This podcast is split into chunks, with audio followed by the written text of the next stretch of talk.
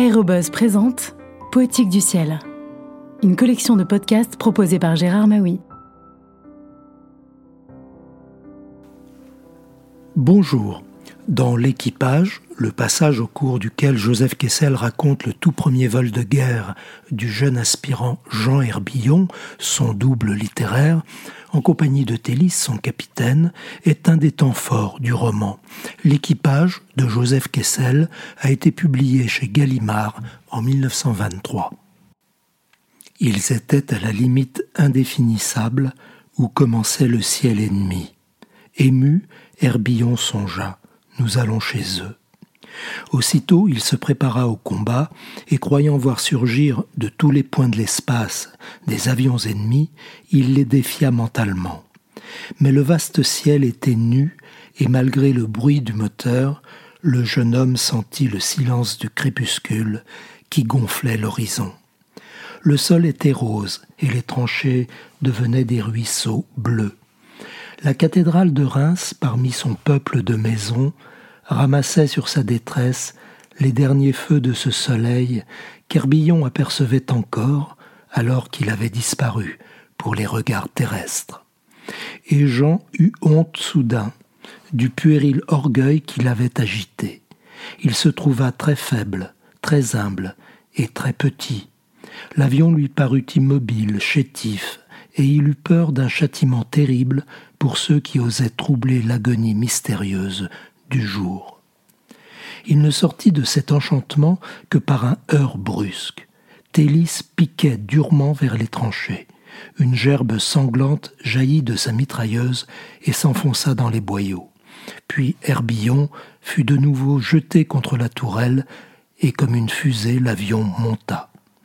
Un bruit étouffé, dissous dans l'air, parvint alors aux oreilles du jeune homme qui se pencha. Sous le fuselage, une boule de fumée brune se balançait mollement. Une autre la doubla sur la gauche, une autre apparut au-dessus de l'appareil, et toutes étaient denses et pommelées comme de jeunes arbres au printemps.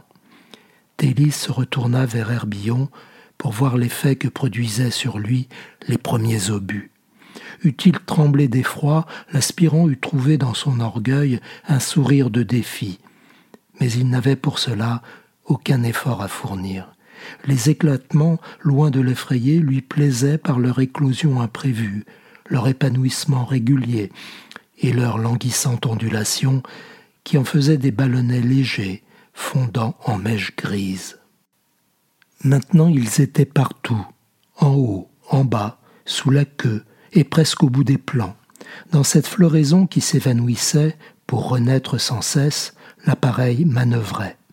Cabré, à plat, jeté sur une aile, piquant, il glissait entre les étranges bouées, tandis que Jean, cahoté, la main accrochée au rebord de la carlingue, suivait avec amusement ce qui lui semblait un jeu de délices, sans comprendre un instant que la vie et la mort en étaient les tableaux. Soudain, l'avion dansa brutalement. Malgré son inexpérience, l'aspirant sentit que cette fois, ce n'était point par la volonté du capitaine.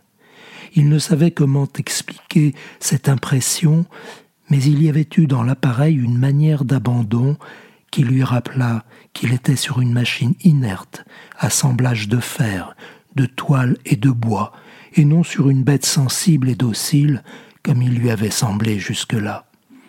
En même temps, le souvenir de la terre lui vint.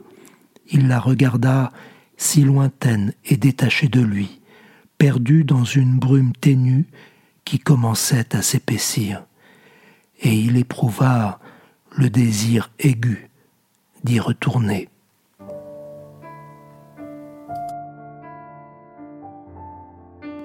À bientôt pour de prochaines lectures.